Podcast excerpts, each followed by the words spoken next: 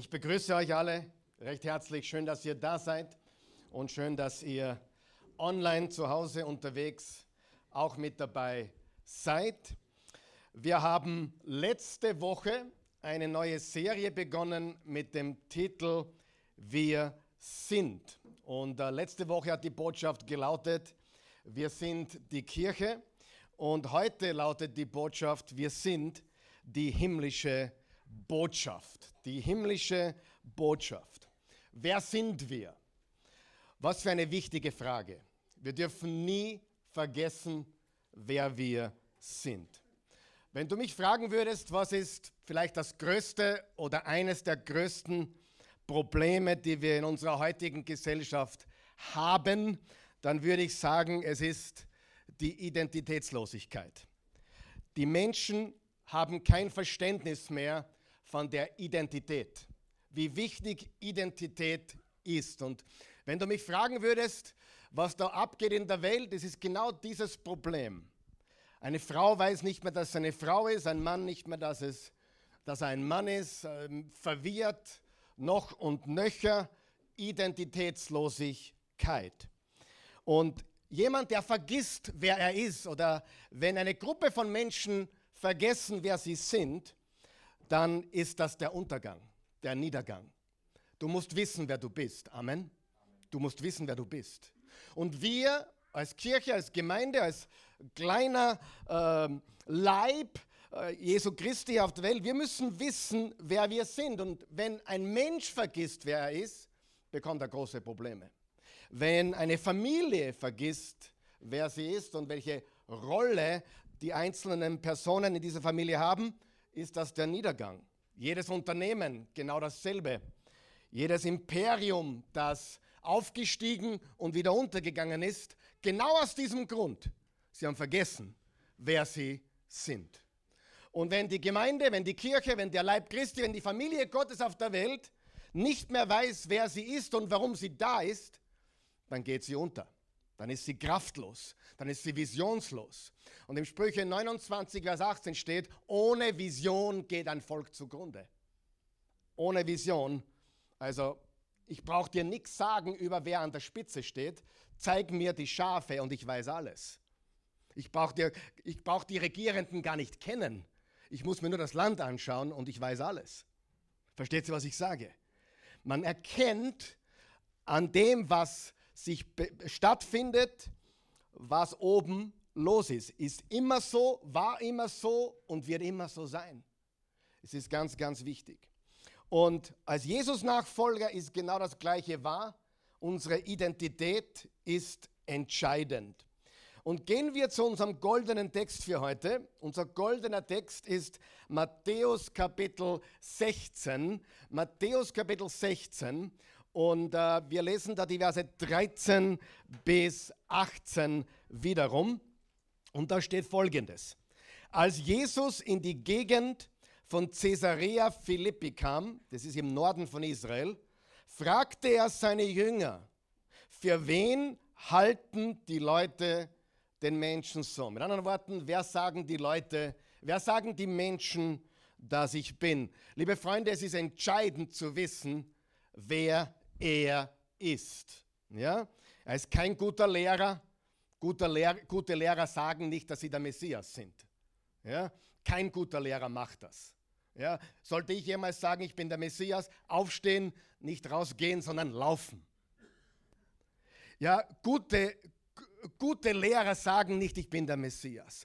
Gute Lehrer sagen nicht, ich bin der Weg, die Wahrheit und das Leben.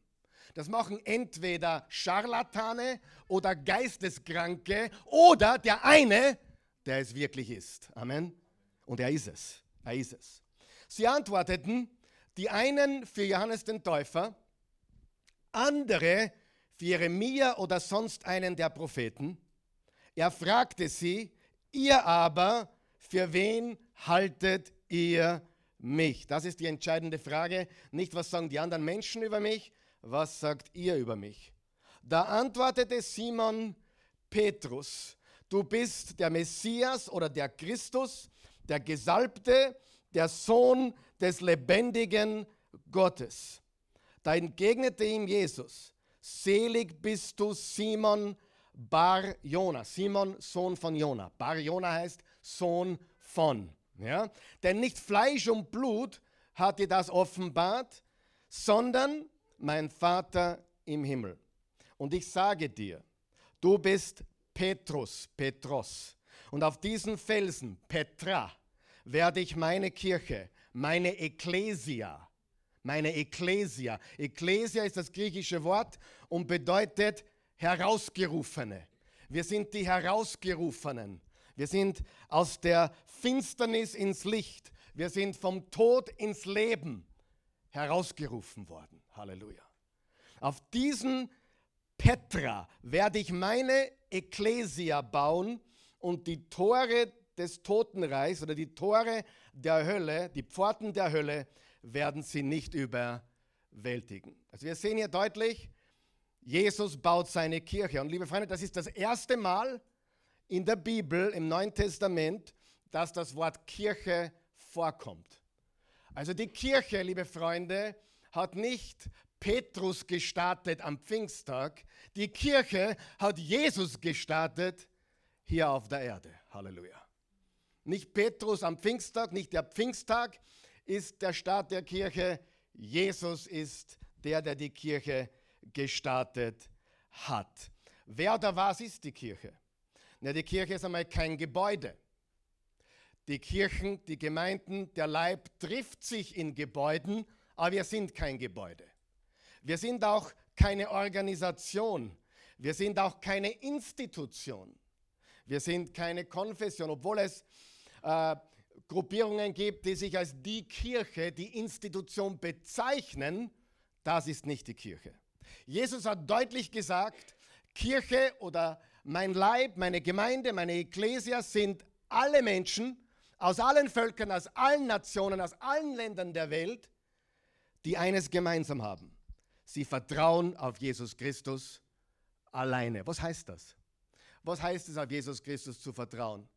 Wenn du jemanden fragst, glaubst du an Jesus und der sagt ja, weißt du schon hundertprozentig sicher, dass er richtig glaubt? Nein.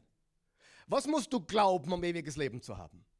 Du musst glauben, dass er alleine für deine Sünden gestorben ist am Kreuz. Er ist der einzige Weg. Es gibt keine anderen Wege, äh, sich mehr Religionen gleichzeitig zu bedienen, damit unter dem Motto, je mehr, umso besser, ist genau der falsche Weg. Es ist ein schmaler Weg, sein Name heißt Jesus und auf diesen Felsen ist seine Kirche gegründet, auf sich selbst und auf sein Wort. Und alle, die glauben, dass er der Retter für deine Sünden ist. Nicht du selbst, nicht ein anderer Gott, sondern er alleine. Er ist der ewige Gott, der alleine Rettung bringt. In Apostelgeschichte 4, Vers 10 bis 12 steht, es gibt unter dem Himmelsgewölbe keinen anderen Namen, durch den Rettung möglich ist. Er ist der Weg, die Wahrheit und das Leben. Und die gute Nachricht ist, jeder ist eingeladen. Wer ist froh darüber? Jeder ist eingeladen. Bei Jesus waren immer alle willkommen, egal wie sie hießen, egal wo sie herkamen, egal welcher Berufsbild, egal wie weit unten, egal wie weit oben.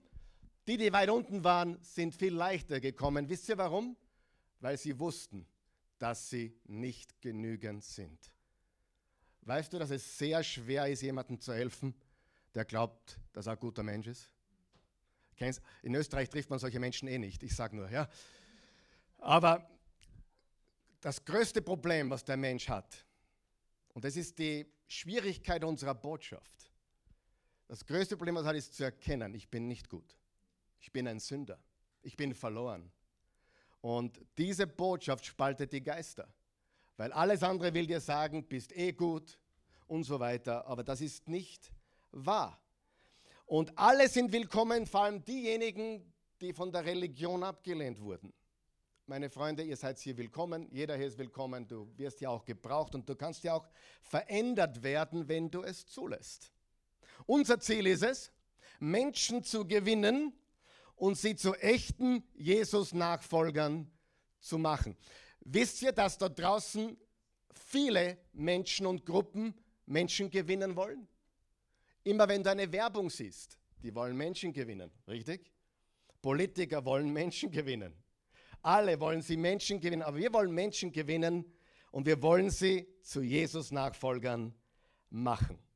Und wir haben gesagt, es gibt vier Säulen, die die ersten Christen beharrlich festhielten. Säule Nummer eins war die Lehre der Apostel, das Wort Gottes, die Wahrheit.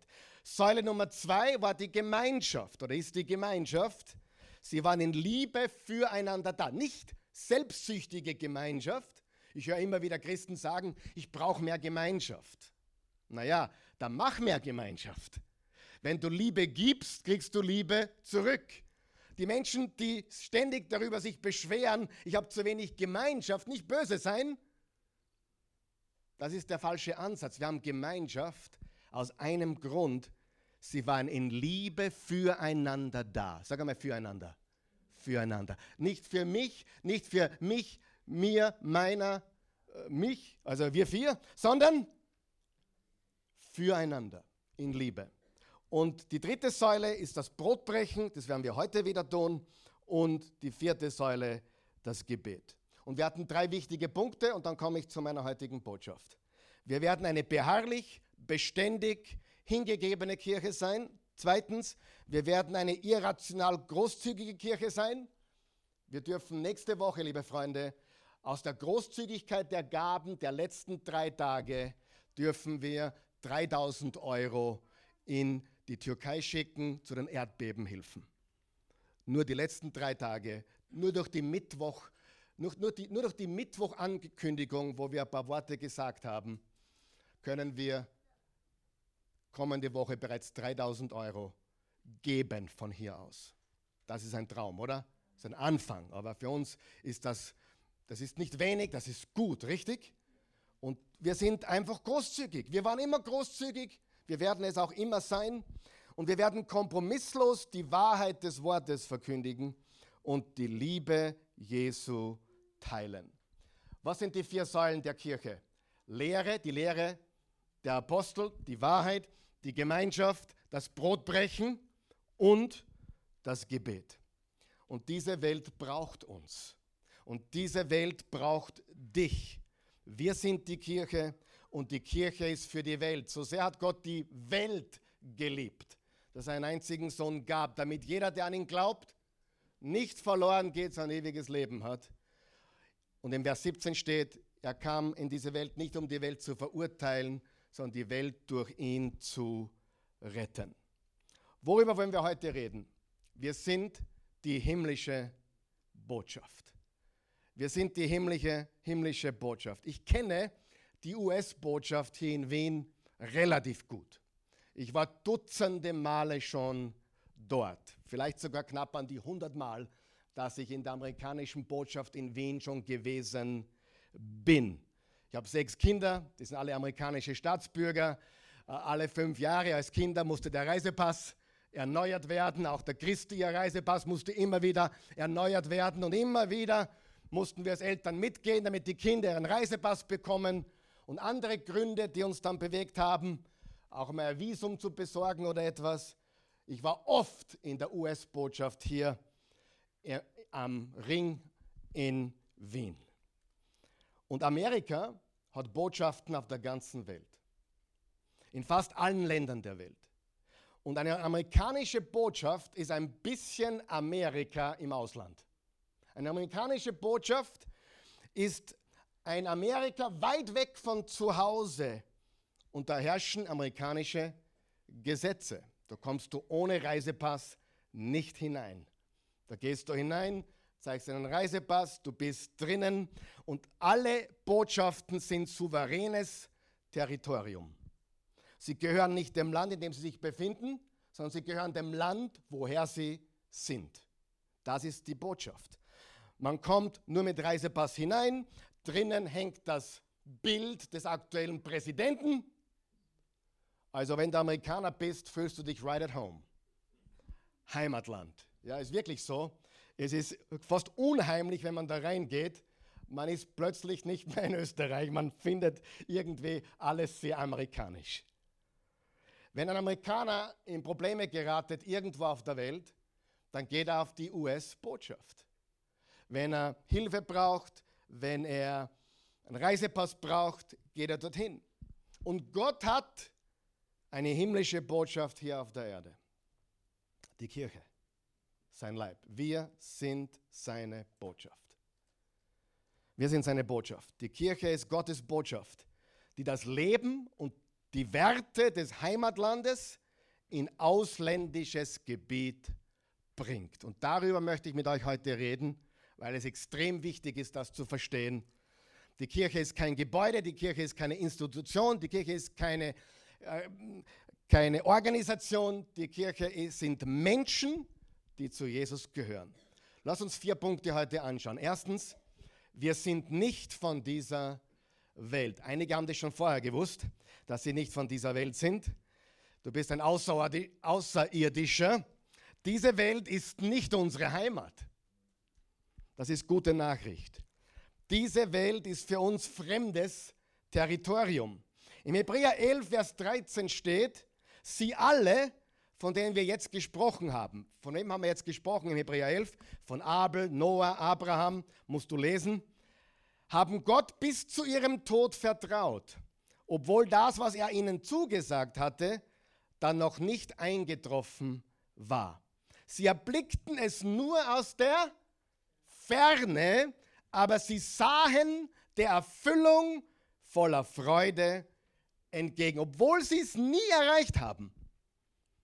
Diese alttestamentlichen Helden und Gläubigen haben sie sich gefreut, sie erblickten es von der Ferne, denn sie waren auf dieser Erde, unterstreicht er das, nur Gäste und Fremde und sprachen das auch offen aus. Sie waren nur Gäste und Fremde.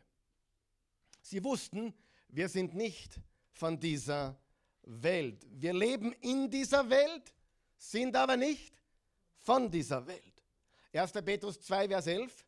Meine Geliebten, ich ermahne euch als Fremdlinge in fremdem Land, haltet euch fern von den sinnlichen Begierden, die gegen die Seele zum Kampf rüsten. Wer hat das schon erlebt, dass sinnliche Begierden gegen unsere Seele kämpfen? Kennt das jemand? Kennt jemand Versuchungen oder Begierden? Führe uns nicht in Versuchung, beten wir im Vater unser. Aber wir sind Fremdlinge in fremden Land. Wir leben in dieser Welt, sind aber nicht von dieser Welt. Wir sind die Ekklesia, die Herausgerufenen. Und im Kolosser 1, Vers 13 steht es so, das steht nicht auf deiner Outline, das ist zusätzlich, er hat uns aus der Gewalt der Finsternismächte befreit und uns unter die Herrschaft seines geliebten Sohnes gestellt. Wir sind befreit aus der Finsternis. Wir sind aus dem Reich der Finsternis rüber transferiert worden in das Reich des geliebten Sohnes, in das Reich des Lichts. Als der Apostel Paulus vor Herodes Agrippa steht und sich rechtfertigen muss, sagt er die, diese folgenden Worte. Er erzählt, was ihm passiert ist und er erzählt, wie ihm Jesus erschienen ist. Und Jesus hat Folgendes zu ihm gesagt. Ich werde dich zu deinem Volk und zu fremden Völkern senden und dich vor ihnen beschützen.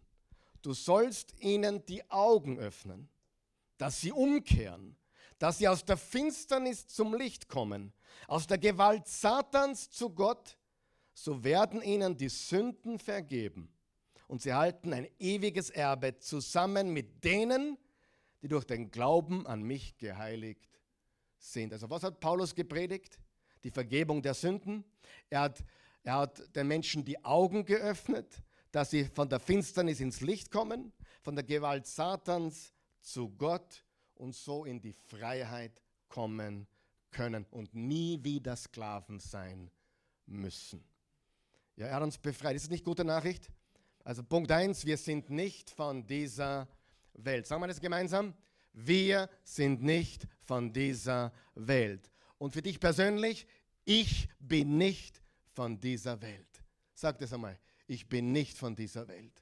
Ich bin ein Fremder, ich bin ein Gast, ich bin ein Ausländer hier auf der Welt. Ich bin zwar in diese Welt hineingeboren, aber mein Vater ist der Vater im Himmel. Ich habe einen himmlischen Vater, ich habe einen älteren Bruder namens Jesus. Es gibt einen Sohn Gottes und viele Töchter und Söhne, die aber nicht so ein Sohn Gottes sind wie er, sondern er alleine ist der ältere Bruder und wir sind die Brüder und Schwestern im Herrn. Amen. Zweitens, wir sind nicht nur nicht von dieser Welt, wir sind Botschafter für Christus. Wir sind Botschafter für Christus und das lesen wir oder lernen wir sehr ausführlich im 2. Korinther 5, Verse 17 bis 21, eine gigantische Passage, da steht, wenn also jemand mit Christus verbunden ist, ist er eine neue Schöpfung. Was er früher war, ist vergangen. Bist du nicht froh? Was ich früher war, ist vergangen. Ich bin ein neuer Mensch geworden. Ich bin eine neue Kreatur, ein, eine neue Schöpfung. Jesus hat gesagt zum Nikodemus, Nikodemus, dein Theologiestudium hilft dir nicht. Du musst von neuem geboren sein. Eigentlich heißt es wörtlich, du musst von oben geboren sein. Das ist die wörtliche Übersetzung.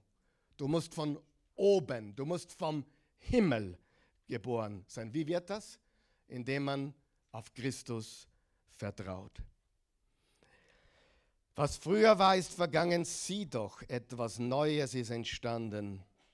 Aber das alles kommt von Gott, der uns durch Christus mit sich selbst ausgesöhnt und uns aufgetragen hat, eine anderen mit dieser Versöhnung zu dienen.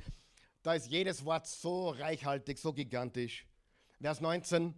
Gott war in Christus, als er durch ihn die Menschen mit sich versöhnte. Er rechnete ihnen ihre Verfehlungen nicht an und übergab ihnen die Botschaft, unterstreicht ihr bitte, die Botschaft der Versöhnung. Die Botschaft. Welche Botschaft? Die Botschaft der Versöhnung. Wir sind Botschafter mit einer Botschaft. Vers 20. So sind wir nun Botschafter für Christus. Und es ist Gott, der durch uns mahnt. Wir bitten im Auftrag von Christus, nehmt die Versöhnung an, die Gott euch anbietet. Nehmt die Versöhnung an, die Gott euch anbietet. Also wir, wir reden mit Menschen über Jesus. Wir hauen ihnen nicht über den Kopf und sagen, wie schlecht sie sind. Wir erzählen ihnen, dass sie Sünder sind, dass sie verloren sind, aber dass die ausgestreckte Hand Gottes der Versöhnung jeden Menschen entgegengestreckt ist. Halleluja. Nehmt die Versöhnung an, die Gott euch anbietet. Nehmt, das ist unsere Botschaft, nehmt die Versöhnung an, die Gott euch anbietet. Er hat den, der ohne Sünde war, für uns zur Sünde gemacht. Wo ist das passiert? Am Kreuz damit wir in ihm zur Gerechtigkeit kommen, mit der wir vor Gott bestehen. Freunde, wir sind Botschafter mit einer Botschaft. Und hier ist was ganz Wichtiges. Es ist nicht unsere eigene Botschaft. Wir haben nicht unsere eigene Botschaft. Wisst du, ein, ein Prediger hat mir gesagt, Predigen ist eigentlich sehr langweilig. Du darfst nichts Neues erfinden. Und das ist so wahr. Äh, wenn du zu mir sagen würdest, Karl Michael, du bist so ein kreativer Prediger, würde ich das als Zurechtweisung empfinden. Ein Prediger darf nicht kreativ sein. Denn die Wahrheit kann man nicht biegen, nicht links, nicht rechts, um keine Millimeter. Amen. Wahre Prediger sind eigentlich nicht in der Methode, nicht in der Delivery, aber im Inhalt langweilig. Weil es immer dasselbe ist und immer dieselbe Wahrheit. Wir erfinden nichts. Ich predige hoffentlich dasselbe, was vielleicht ein Luther gepredigt hat oder ein Paulus gepredigt hat. Denn das Wort Gottes ist die Wahrheit. Amen. Wenn wir kreativ oder glauben, wir haben was Besonderes, eine besondere Offenbarung, das ist absoluter Quatsch. Wenn es nicht das Wort Gottes ist, dann ist die neue Offenbarung nicht legitim. Haben wir uns verstanden? Ganz wichtig. Du kannst nicht von Gott hören, aber es widerspricht seinem Wort und seinem Geist. Das geht nicht. Wir sind Botschafter mit einer Botschaft. Es ist nicht unsere eigene Botschaft. Wir sind Botschafter an Christi statt oder für Christus.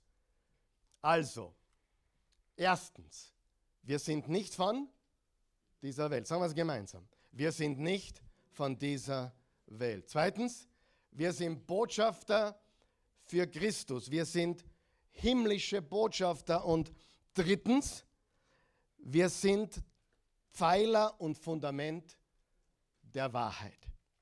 Wir sind Pfeiler und Fundament der Wahrheit. Wahrheit ist ein ganz schwieriges Wort in der heutigen Zeit. Jeder glaubt, seine eigene Wahrheit zu haben. Was mich total verblüfft, und ich weiß, es ist schon wieder, das ist wieder mein, mein Hobbypferd, was ich da wieder herumreite. Ich weiß, bitte seid ein bisschen geduldig mit mir, ja. Aber es, es gibt Biologiestudentinnen, ich kenne eine Biologiestudentin, die weiß nicht, ob sie Mann oder Frau ist. Und es verblüfft mich. Ich meine, gerade die Biologiestudentin müsste es wissen, oder? Ich meine, das kann man nicht links oder rechts drehen. Die Biologie alleine sagt eins oder zwei. Links oder rechts. Grün oder schwarz. Blau oder gelb. Gelb wird nie blau und blau wird nie gelb. Freunde, es ist so viel Unfug in dieser Welt. Ja? Die Wahrheit ist die Wahrheit und bleibt die Wahrheit, egal wie viele Jahre noch vergehen. Und dann, wenn sie daherkommen, oh, und im Jahre 2023, wenn ich den Satz schon anfangen höre, ja, wie wenn das Jahr 2023 plötzlich anders wäre wie das Jahr 1923. Freunde, das, was 1923 wahr ist, ist 2023 wahr. Und das, was wirklich wahr ist, wird 2021, 2023 auch noch wahr sein. Weil Wahrheit ist und bleibt Wahrheit. Wie es die Menschen verdrehen wollen, in welche Richtung, ist irrelevant. Die Wahrheit ist immer dieselbe. Halleluja. Amen. Das ist so. Wir sind Pfeiler und Fundament der Wahrheit.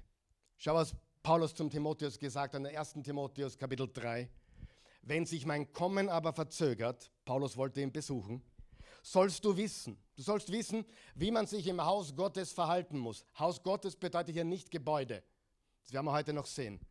Damit meine ich, er erklärt jetzt, damit meine ich die Gemeinde des lebendigen Gottes. Er meint mit dem Haus Gottes nicht ein Gebäude, sondern einen Leib die Gemeinde des lebendigen Gottes, den Stützpfeiler und das Bollwerk der Wahrheit. Wir sind die Säule und das Fundament, der Pfeiler und die Grundfeste der Wahrheit. Jesus hat gesagt, ich bin die Wahrheit. Und im Johannes Kapitel 1 hat er gesagt, äh, da hat Johannes geschrieben, er war voller Gnade und Wahrheit. Gnade und Wahrheit gehören immer zusammen. Weißt du warum? Weil es ohne Wahrheit keine Gnade gibt und ohne Gnade keine Wahrheit. Wahrheit und Gnade gehören zusammen. Wenn du von der Liebe die Wahrheit wegnimmst, ist es keine Liebe mehr. Richtig? Weißt du, was Liebe auszeichnet? Jemand, der dir die Wahrheit sagt.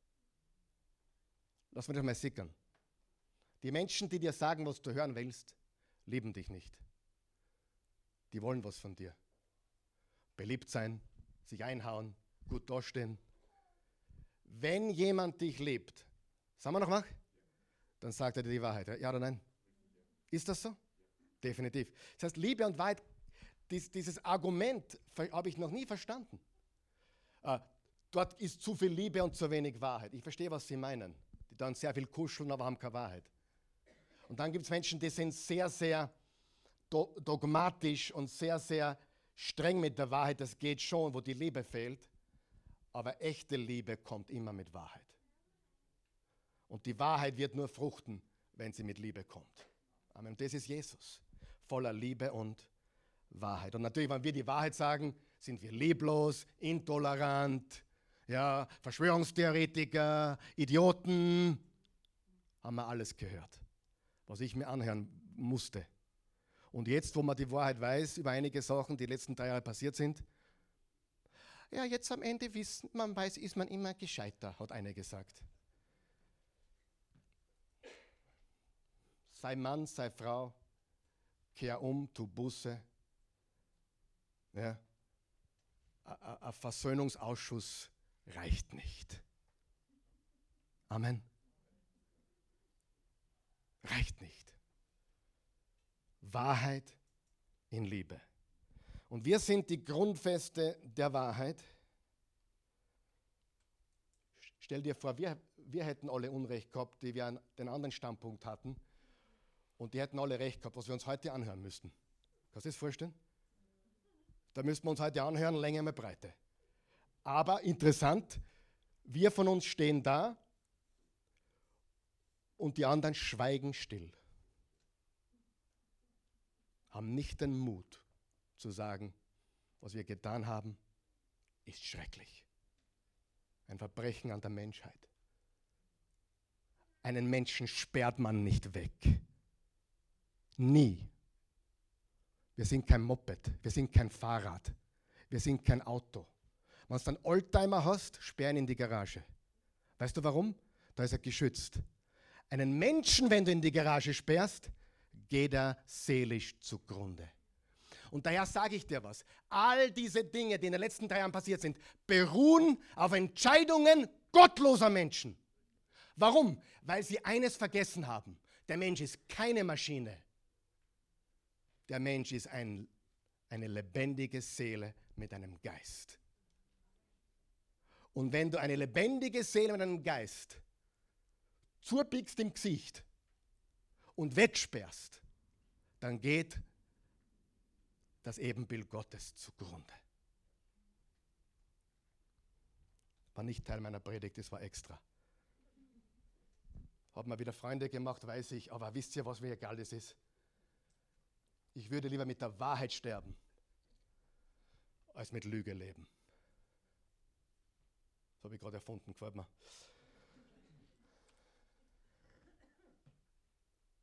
Es ist ruhig war im Haus. Wahrheit und Liebe. Menschen, die die Wahrheit sagen, lieben dich. Drittens, wir sind Pfeiler und Fundament der Wahrheit. Und die Verkündigung und Lehre der Wahrheit ist unser Job Nummer eins. Viertens, und damit kommen wir zum letzten Punkt der heutigen Botschaft, wir fungieren als Fels in dieser Welt. Wir fungieren als Fels in dieser Welt. Christus ist der Fels oder Petra und Petrus wurde Felsbrocken genannt, Petros. Wir sind der Fels, den die Welt braucht. Weißt du, dass wir ein Fels sind? Wir sind ein Fels. Wer erlebt es, mit Menschen zu tun zu haben, wo du weißt, da kannst du dich anlehnen. Du weißt, wo du dran bist. Sie ist ein Fels. Er ist ein Fels. Ist das nicht, was wir wollen? Oh, ich weiß nicht. Hin oder her, ich habe keine Ahnung. Ich habe keine Antwort. Als Christen haben wir Antwort. Wenn du keine Antwort hast, wenn du kein, kein, äh, nicht so oder so sagen kannst, weil du nicht so oder so sagen willst, damit niemand sagen kann, du hättest so oder so gesagt. Kennst du solche Leute? Die weder so oder so sagen, damit niemand sagen kann, der hat so oder so gesagt. Bei uns weißt du, was er sagt, oder? Fels. Wir brauchen Felsen. Bist du ein Fels? Bist du ein kleiner Petros wie Petrus? Übrigens, er wurde ja dreimal, er wurde befördert. Simon heißt Steinchen. Petrus heißt Felschen. Er wurde ja schon befördert. Aber Jesus ist der Fels, Halleluja. Amen. Wir, wir fungieren als Fels in dieser Welt. Und zurück zu meiner US-Botschaft-Geschichte. Wenn man in die US-Botschaft reingeht, boah, da musst du mal, erstens hat die Tür, glaube ich, 77 Schlösser. Dann gibt es die erste Tür, die zweite Tür und die, die sind alle so dick. Dann gehst du durch, dann musst du deine Sachen da durchscannen, Reisepass herzeigen, Handy abgeben, kein Handy da drinnen. Und da drinnen bist du, du, du fühlst dich so richtig safe, wie ein Fels. Und wir sind die Botschaft. Wir sind die Botschaft des Himmels. Menschen sollten sich bei uns sicher fühlen. Amen. Menschen sollten bei uns Antwort finden. Menschen sollten bei uns wissen, dass wir Antwort haben, weil wir das Wort Gottes haben.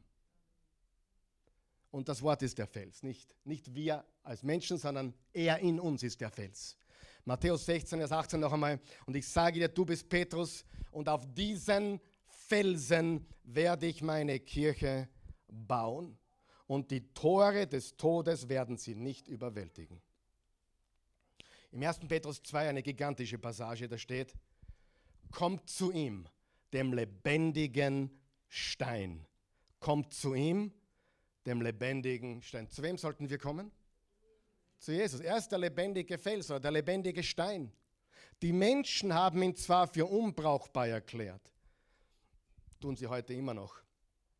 Vor Gott aber ist er eine ausgesuchte Kostbarkeit. Hast du schon mal zu Jesus gesagt, du bist kostbar?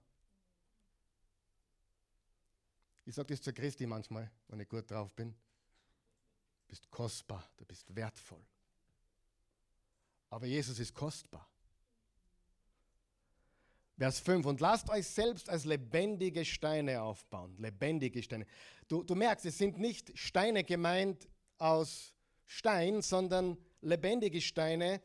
Jesus und wir Menschen zu einem geistlichen Haus. Hier haben wir es. Es ist ein geistliches Haus. Die Gemeinde Gottes ist ein Haus, aber es ist ein geistliches Haus, das gebaut ist aus einem Eckstein Jesus und aus lebendigen Steinen. Das sind wir zu lebendigen Steinen aufbauen, zu einem geistlichen Haus, einer heiligen Priesterschaft, die geistliche Opfer bringt, die Gott sehr willkommen sind, weil Jesus Christus sie bewirkt. Darum steht auch in der Schrift, seht her, ich lege in Zion einen ausgesuchten, kostbaren Eckstein als Grund.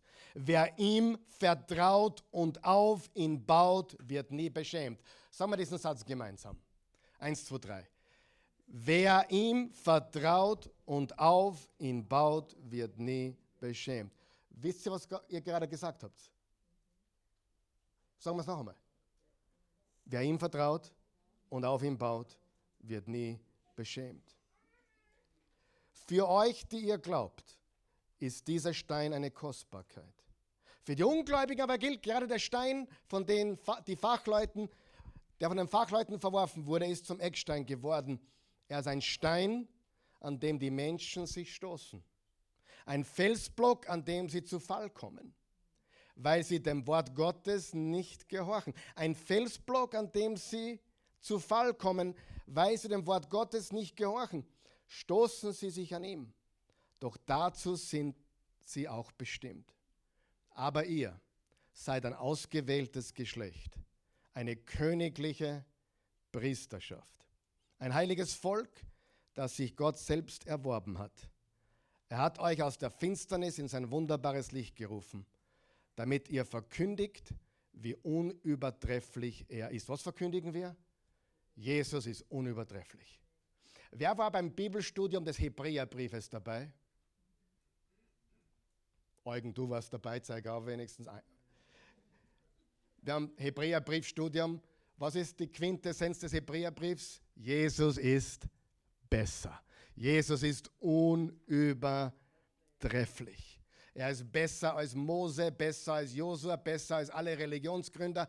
Er ist besser als alle Opfer zusammen im Alten Testament. Er ist besser. Und der Hebräerbrief wurde an Judenchristen geschrieben, darum heißt der Hebräerbrief, weil an hebräische Christen geschrieben wurde die versucht waren, in die Religion zurückzugehen, in die jüdische Religion zurückzugehen. Früher wart ihr nicht sein Volk, aber jetzt seid ihr Gottes Volk. Früher gab es für euch kein Erbarmen, aber jetzt erfahrt ihr seine Barmherzigkeit. Also was lernen wir heute? Was sind die vier Punkte? Erstens, Sagen wir es gemeinsam, wir sind nicht von dieser Welt. Wir sind nicht von dieser Welt. Zweitens, wir sind Botschafter des Himmels, wir sind Botschafter von Christus.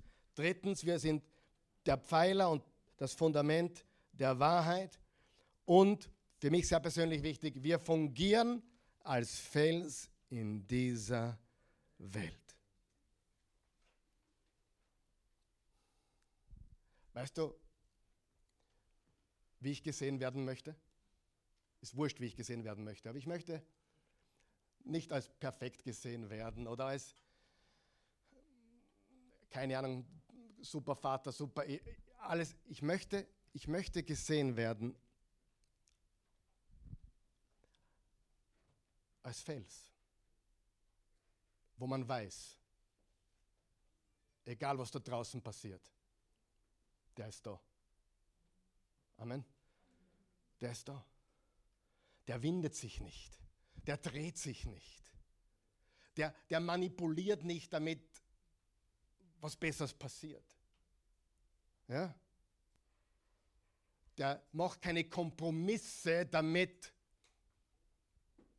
Vorteile entstehen, sondern diese Person steht wie ein Fels. Und das wünsche ich mir für jeden von euch, weil das so wichtig ist. Das ist die wichtigste Eigenschaft in einem Ehemann. Es ist die wichtigste Eigenschaft in einem Pastor. Es ist die wichtigste Eigenschaft, die wir als Kirche haben können. Und ich erlebe jede Woche, Woche für Woche, dass Menschen mir schreiben oder sagen, hey, kann man da auch vorbeikommen? Sage ich selbstverständlich. Das wusste ich nicht weil man dort aufgenommen wird. Und dann war letzte Woche jemand da, sagt, hey, bei euch ist man tatsächlich, egal ob man zum ersten Mal kommt oder drei Jahre nicht da war, man wird immer gleich begrüßt mit Freude. Und ich möchte dir sagen, egal wer du bist, egal wer du bist, ich meine das so, wir wollen dich, wir werden unser Bestes, ich werde, ich, wir werden unser Bestes geben, dass du hier aufblühen kannst. Wir wollen, dass du aufblühst. Dass du die Person wirst, zu dem du berufen bist. Dass du ein echter Jesus-Nachfolger wirst und auch verstehst, du bist ein himmlischer Botschafter. Du hast einen ganz einen wichtigen Platz. Du kannst dich hier verändern, du kannst hier wachsen. Und äh, das ist, wer wir sind. Wir wollen Menschen gewinnen und sie dann zu Jesus-Nachfolgern machen. Und weißt du, was ein Jesus-Nachfolger produziert? weitere Jesus-Nachfolger. Tomaten produzieren Tomaten, Christen produzieren auch andere Christen. Lass uns das einmal bewusst werden. Wir sind Jesus-Nachfolger, weil wir Menschen gewinnen wollen für ihn. Halleluja. Stehen wir auf, bitte. Wir werden heute gemeinsam das Brot brechen, also Abendmahl feiern.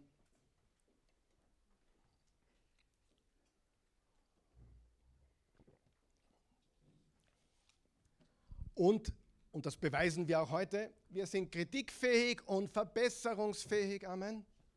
Drum, wenn du heute herkommst, wirst du nicht die üblichen O-Platten finden, sondern etwas, was mehr wie Brot ausschaut. Denn jemand hat uns auf was hingewiesen. Die O-Platten sind jetzt nicht unbedingt das Gelbe vom Ei, das könnte man besser machen, vielleicht mit echtem Brot. Ja, haben wir gedacht, ja, eigentlich hat die Person recht. Und dann verändern wir was. Amen. Wir verändern vieles, immer wieder. Und wir haben viele Dinge, die nicht so sind, wie sie noch sein werden oder sein könnten. Lass uns beten. Himmlischer Vater, wir sind so dankbar für diesen Tag. Wir sind so dankbar für deine Güte, deine Gnade, dein Erbarmen, deine Treue. Wir loben dich und preisen dich und wir geben dir alle Ehre heute. Ich danke dir. Ich lobe dich und preise dich. Ich liebe dich. Ich liebe dich von ganzem Herzen. Du bist gnädig und treu. Diese Botschaft ist für jeden, für jede Person, für jede Frau, jeden Mann, jedes Mädchen, jeden Buben, für jede Person. Du bist ein guter, gnädiger Gott. Du bist ein treuer Gott. Danke. Danke für dein Wort, die Wahrheit, die Lehre der Apostel, die wir weitergeben wollen. Danke für die Gemeinschaft in Liebe heute Morgen, das Brotbrechen, wo wir uns erinnern an das, was du für uns getan hast am Kreuz. Wir danken dir dafür und wir danken dir dafür, dass wir beten dürfen, dass wir zu jeder Zeit zu dir kommen dürfen, dass wir Redefreiheit haben, dass wir mit dir sprechen dürfen, ganz frei. Und diese vier Säulen wollen wir leben als Gemeinde, als Kirche, als lokaler Leib. Die Lehre, die Gemeinschaft, das Brotbrechen und das Gebet. Und wir sind die Kirche. Und die Kirche ist für die Welt. Herr Jesus, wenn irgendjemand hier in diesem Raum ist oder irgendjemand diese Botschaft jetzt sieht, diese, dieses Gebet jetzt hört,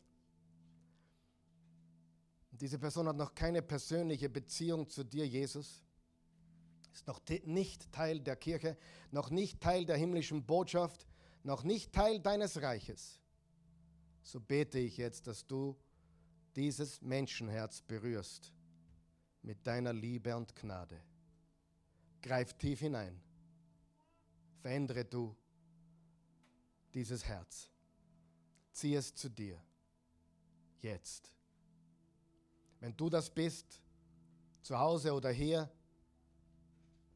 egal wo du bist, und du willst Teil der Familie Gottes werden, Teil des Reiches Gottes werden. Jesus hat gesagt, das Himmelreich ist da. Wenn du das bist, dann bete jetzt diese Worte mit uns. Wir wollen dir dabei helfen. Und damit du nicht alleine beten musst, beten wir mit dir. Guter Gott, Du bist wahrlich gut. Ich komme jetzt zu dir. Im wunderbaren, einzigartigen, großartigen, gnädigen, endlos liebenden Namen von Jesus. Jesus, ich brauche dich. Ich bin ein Sünder. Ich bin verloren. Ich strecke mich jetzt aus. Nach deiner Gnade. Nach deinem Angebot der Versöhnung. Du hast dich mit uns versöhnt. Du hast dich auch mit mir versöhnt. Und ich nehme jetzt deine ausgestreckte Hand und lasse mich mit dir versöhnen diese Botschaft nehme ich jetzt persönlich an und glaube, dass du, Jesus, für meine Sünden gestorben bist, dein Blut für mich vergossen hast, ins Grab gelegt wurdest und am dritten Tage auferstanden bist von den Toten. Du hast das Grab besiegt. Du hast die Hölle besiegt. Du hast den Tod besiegt.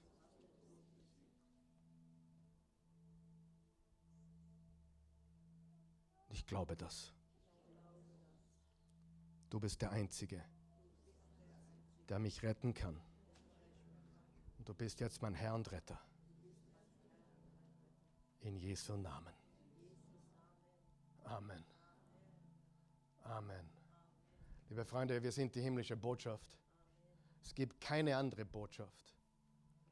Und wenn du die Welt anschaust, es gibt auch keine Organisation und keine Menschen auf der Welt, die so viel bewegen wie die Kirche, wie die, wie die echten Christen.